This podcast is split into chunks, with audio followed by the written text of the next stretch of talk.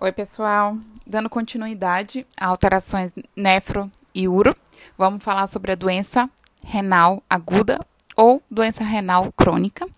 E para que a gente fale sobre isso, é importante a gente diferenciar a insuficiência renal aguda e crônica da doença renal.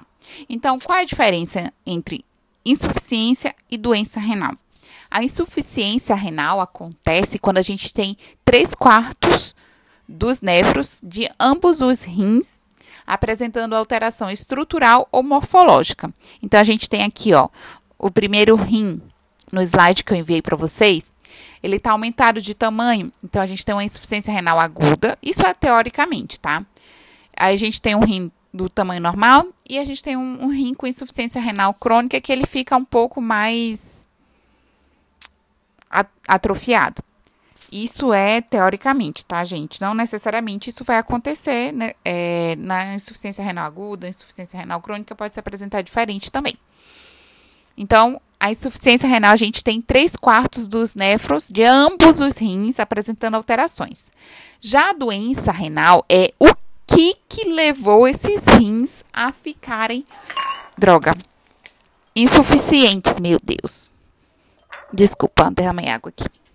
E aí, quais são as causas, possíveis causas? Tem lesão renal, tem, é, por exemplo, glomerulonefrite, pielonefrite, nefrolitíase, nefrite intersticial aguda. Então, são muitas coisas que podem provocar lesões renais. Tá? E aí pode ter também devido a homeostasia sistêmica alterada, né? Isso pode levar a insuficiência renal também. E aí, o que, que acontece? Na doença renal crônica, a gente tem uma linha do tempo definindo como isso vai acontecer, o que, que vai acontecer. Então, a gente vai ter um, um rim com lesão, disfunção, né, mas com a característica normal. Já a gente vai ter um rim com agressão que causou dano renal, né? Então a gente tem lesão. E aí com a evolução disso, a gente vai ter a disfunção renal ou agravamento da disfunção renal, perdendo função.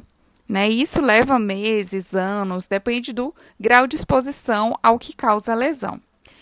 E esse tipo de lesão pode, pode determinar o estágio da insuficiência renal, que eu falei para vocês anteriormente, que a gente pode ver através da creatinina ou da proteinúria e também da hipertensão. Outra coisa que pode determinar o estágio é o SDMA. Então é importante que vocês revisitem a aula anterior, tá? Não vou repetir. E aí a gente vai ter também as a, em relação à clínica, o estágio de acordo com a clínica, que é aquele animal que no estágio 1 ele normalmente só tem azotemia, ele não tem clínica.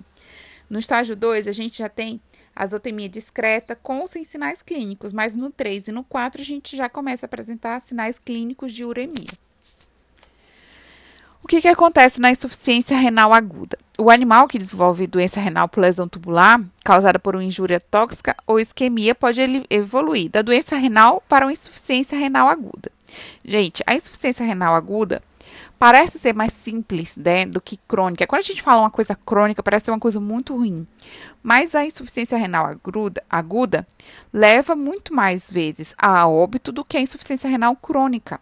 O animal que tem insuficiência renal crônica, ele pode morrer em episódios de agudização, tá? E aí a gente tem na insuficiência renal a súbita queda da taxa de função da filtração glomerular. Então, pode ocorrer em poucas horas ou em, em poucos dias. Em relação ao potencial de reversão, é difícil de prever, mas em geral é baixo o potencial de reversão. E esse potencial de reversão determina o prognóstico desse animal.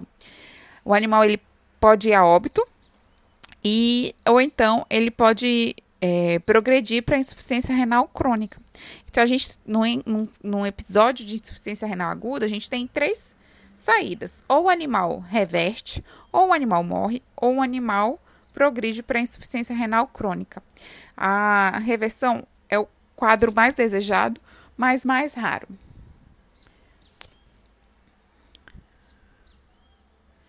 Exceto, claro, quando a gente consegue descobrir logo no início, que aí a gente consegue diagnosticar, tratar imediatamente e esse animal ele tem alto potencial de cura. A insuficiência renal, para a insuficiência renal crônica, acontece quando a doença inicial foi devido a uma lesão tubular. Tá? Então a gente vai ter a insuficiência renal aguda, advém de uma lesão tubular ou paraquimatosa. Já insuficiência renal crônica, a gente tem uma lesão glomerular ou parenquimatosa. Então, na aguda, a gente tem, como por exemplo, o que, que acontece? Uma intoxicação, né? Uma dose excessiva de AINE, uma resposta excessiva à aplicação de um, de um anti-inflamatório, o fluneximeclubine, a gente já, já foi observado, por isso que se diminuiu o uso, porque ele induzia insuficiência renal. É, uso de anestésicos também, até antibiótico terapia.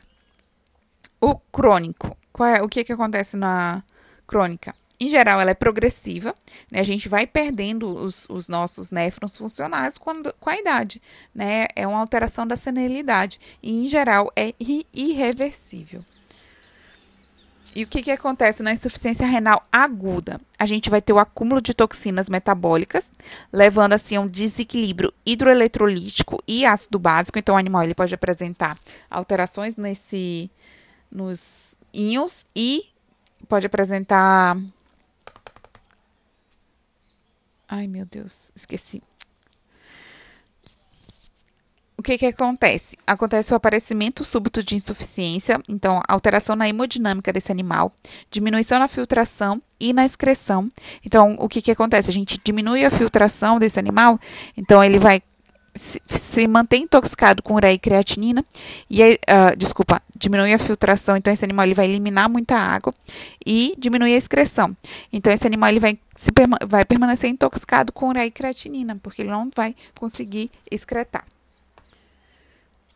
pode ter oligúria e anúria. A oligúria é grave e a anúria torna o quadro clínico imprevisível. Então, quando, quando isso acontece, é em geral mais grave. E é multifatorial. A gente na medicina humana tem uma classificação né, em relação à anúria, oligúria, e isso não acontece na medicina veterinária. A gente consegue ver animais que, que urinam mesmo insuficiência renais graves, tá? E aí a gente tem a etiologia multifatorial, que pode ser pré-renal, parenquimatosa intrínseca ou pós-renal. E isso, vai, isso é importante também para o pro prognóstico. Tá? O que, que acontece na azotemia pré-renal? Em geral, a pré-renal ela é discreta, não tem lesão renal, tem redução do fluxo renal e é reversível. Então é um animal que ele tem diminuição no fluxo, uma desidratação. Então isso é um exemplo de insuficiência renal aguda pré-renal. A gente vai ter uma diminuição no fluxo renal, mas se a gente consegue reidratar esse animal, a gente consegue reestabelecer. Lógico, ah, não, não tem lesão, professora renal? Não tem nessa fase, mas pode acontecer de lesionar. Se você não tá, é, se você manter, não mantiver se você mantiver esse animal desidratado, vai ter hipóxia no órgão e essa hipóxia vai levar à lesão dos túbulos. Tá? É, em relação ao parênquima, a gente vai ter uma lesão intrínseca da vasculatura, né, dos glomérulos, do epitélio tubular, do, do intestício renal. Vai ser uma lesão que tem continuidade, né, persistência desse, dessa, dessa lesão. E pode ser por presença de toxina, que são tanto endógenas quanto exógenas, que pode levar a uma, a, uremia aguda isquêmica, levando a vasculite, pancreatite, hipoproteinemia, choque térmico e torção gástrica. É interessante a gente pensar aqui ó, na pancreatite. Então, essas alterações aqui podem levar a insuficiência renal aguda no parênquima, tá?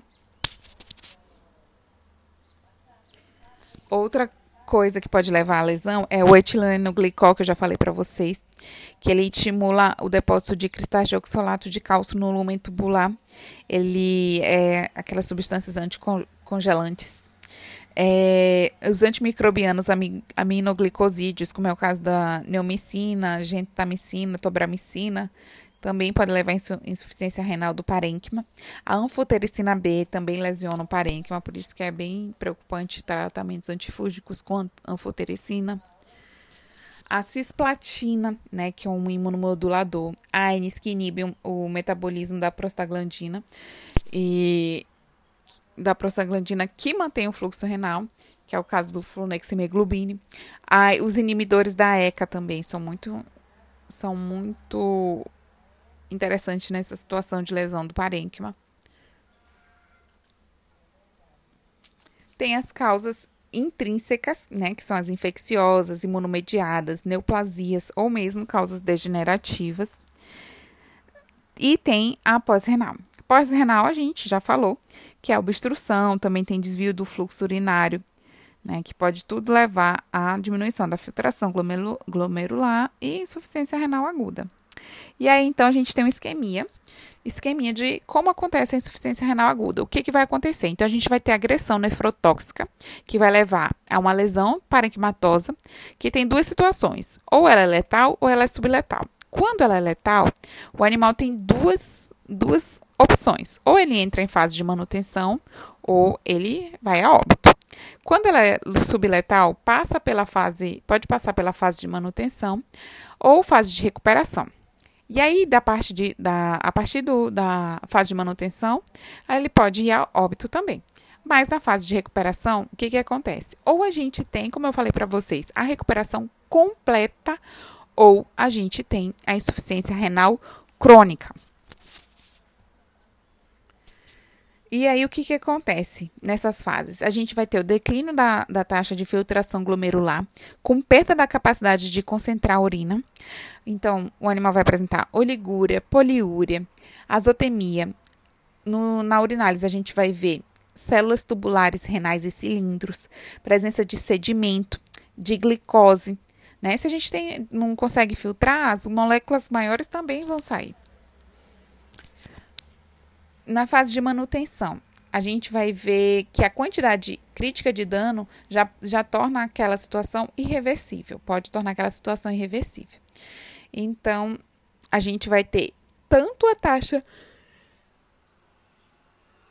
de filtração glomerular quanto o fluxo sanguíneo renal e débito urinário, tudo isso vai estar diminuído. O animal ele vai apresentar uremia. A gente vai precisar a gente já sabe que aí, nesse caso, retirar o fator já não resolve. Então, se a gente se já chegou nessa fase crítica, não adianta mais eu tirar o AINE, tá? Já, já, já é grave.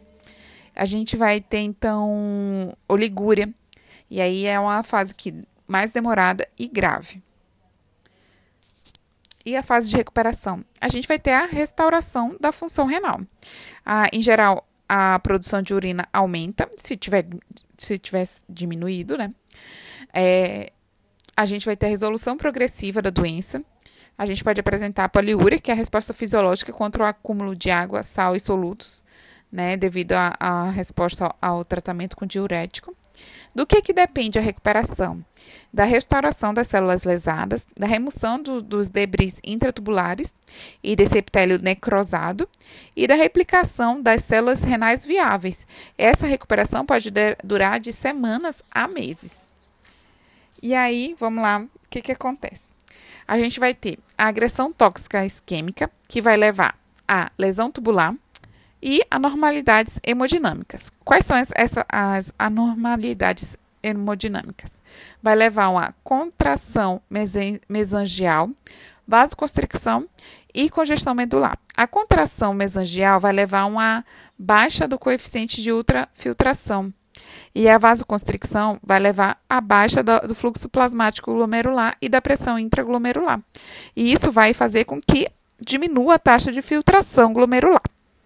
E aí, quando a gente tem a congestão da medula, o que, que acontece? Vai baixar o fornecimento de O2 para a medula, levando assim a lesão tubular também. E aí a gente vai ter o extravasamento retrógrado ou obstrução do túbulo. E aí tudo isso lesionou o rim.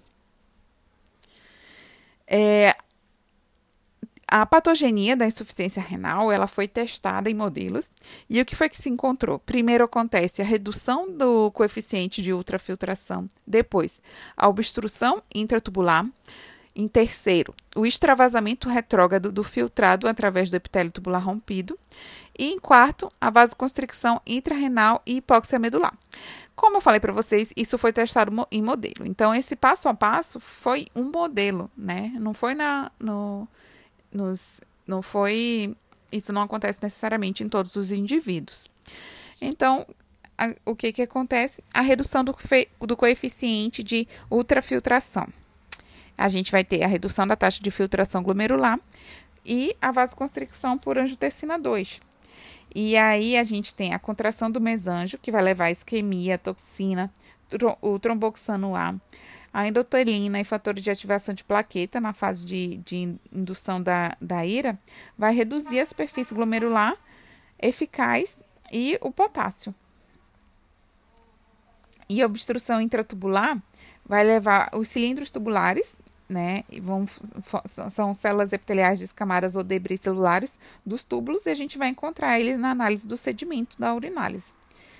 Então, a gente vai ter precipitação de pigmentos M ou cristais de oxalato de cálcio, principalmente se for por intoxicação por anticongelante, né? E a gente vai ter o impedimento do fluxo do fluido tubular, aumentando a pressão hidrostática intratubular.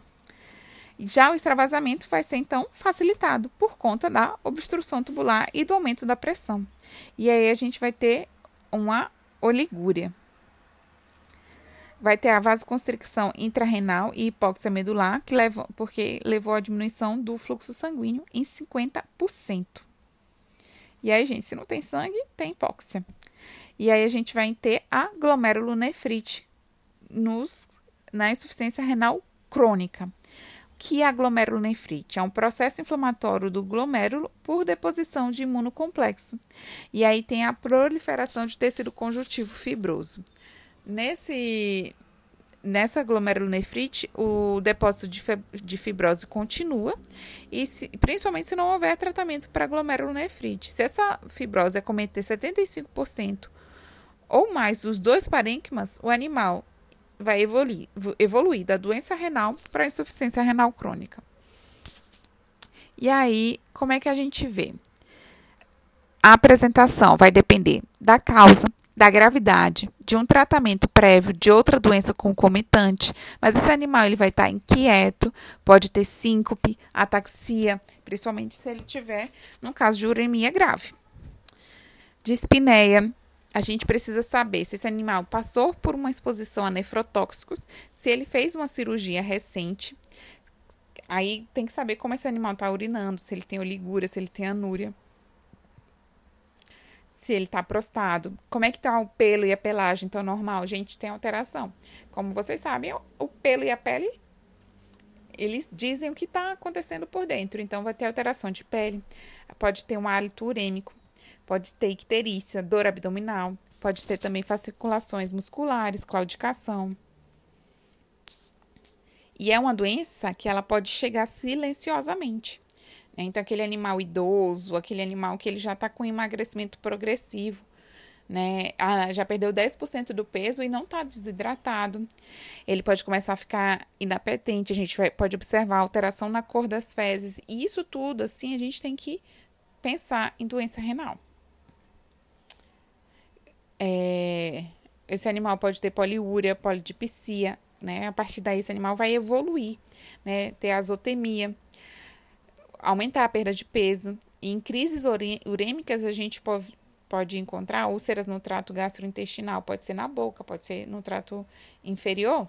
E aí a gente vai ter melena, né? Doen e aí no slide, vocês vão ver o que é, uma, o que é a cena de doença, aquele animal que ele está feliz, ele não sabe que está doente, ele não tem alteração clínica.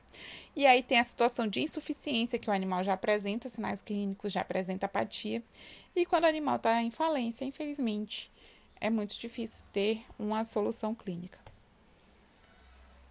E aí, o que, que a gente precisa para dar esse diagnóstico? A gente precisa fazer avaliação laboratorial né? Fazer um hemograma completo, fazer um hemograma, fazer um bioquímico com creatinina, ureia, fosfato, cálcio, sódio, bicarbonato, potássio, cloreto, glicose, albumina, globulina. É bom a gente avaliar o fígado também, tá? Então, fazer as globulinas, as transaminases hepáticas, bilirrubina. É interessante fazer a urinálise para ver, né? Fazer análise do sedimento. Fazer uma cultura de urina e lipase sérica, né? Como eu falei para vocês, a pancreatite pode levar a uremia aguda.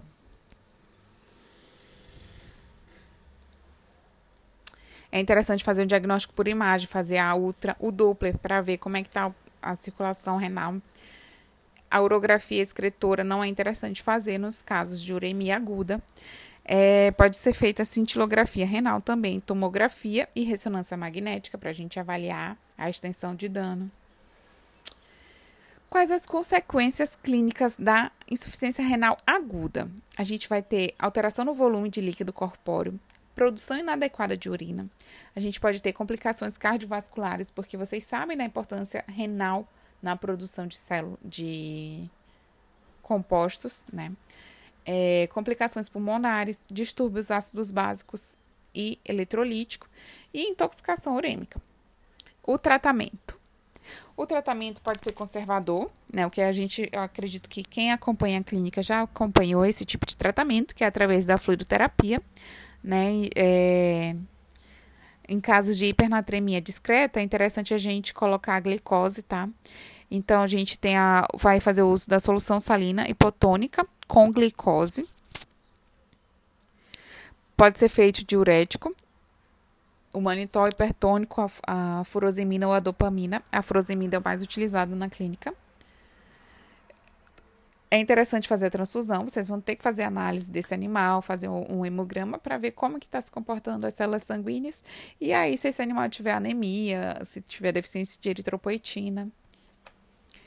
E esses tratamentos, gente, que aqui tem aqui nos slides sobre hipercalemia, eu não vou repetir para vocês, porque a gente já falou no tratamento anterior, quando falou de doenças do trato urinário superior, tá? Então eu não vou me ater a esse tipo de tratamento, porque já foi dito em aula anterior. Mas é interessante que a gente tenha noção que aqui a gente está falando de uremia.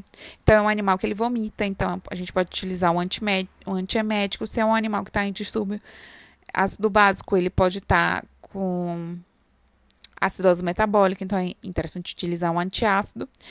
Como é um animal que ele está hiperinflamado, pode ser utilizado um antihemorrágico, um anti-inflamatório. A gente tem que tratar o que tiver para ser tratado. E tem algumas coisas que são algumas novidades, algumas coisas ótimas, algumas novidades que podem ser utilizadas no tratamento, como é o caso do ômega 3, que tem função anti-inflamatória e antioxidante, e também outros antioxidantes podem ser utilizados, como é o caso da vitamina C e da D3. É muito importante o acompanhamento nutricional desse paciente, né? Porque a, o, o que prova provoca os principais sinais clínicos é, é o aumento da ureia e creatinina, que são é, de origem proteica. Então, a gente vai ter que ingerir, ingerir moderada proteína, tem que controlar potássio e fósforo, tem que ser alta energia. Então, a gente tem que avaliar essa, essa nutrição. Existem rações comerciais e também alimentação natural balanceada para esse tipo de situação. E tem a diálise. No slide de vocês, a diálise está em aberto. O que, que acontece? Não é consenso sobre a diálise na medicina veterinária, se é tão eficiente quanto na medicina humana. Mas existem hospitais que já fazem aqui em Roraima, que têm bons resultados em alguns casos, tá? Mas é, é eu deixo em aberto para que a gente pesquise mais sobre isso. E aí, como é que a gente define o prognóstico? Primeiro, se é insuficiência renal crônica, se é aguda, em qual estágio está e qual é a reação ao tratamento. Eu perdi em tem 12 anos uma cadela para insuficiência renal aguda. E eu lembro que eu pesquisei na época sobre isso. E tinha um site que me dizia assim: se você tem um, um paciente renal crônico, você é um feliz paciente, você é um Feliz tutor de um renal crônico, porque se fosse agudo, provavelmente você já teria perdido. Então, é, a gente tem que, que pensar né, bem sobre essa situação. Tem uma coisa interessante também que eu pesquisei nessa época, que não se faz hoje, né? Era foi feito um estudo sobre a doação de órgãos, né? Então, quem tinha um paciente, quem tinha um animal que precisava de um rim, pegava um cachorro, o, pegava o rim desse cachorro e doava para esse animal e a pessoa tinha que adotar o cachorro que doou o rim.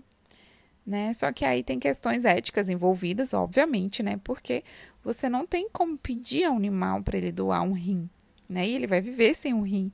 E a obrigar alguém a adotar um animal só porque ele salvou a vida do seu outro animal também é uma situação é muito complicada. Tá, gente? Era isso que eu tinha para falar para vocês sobre alterações é, urinárias. Logicamente que é parte do, de um universo, tá? Então, estudem e qualquer dúvida é só me mandar mensagem.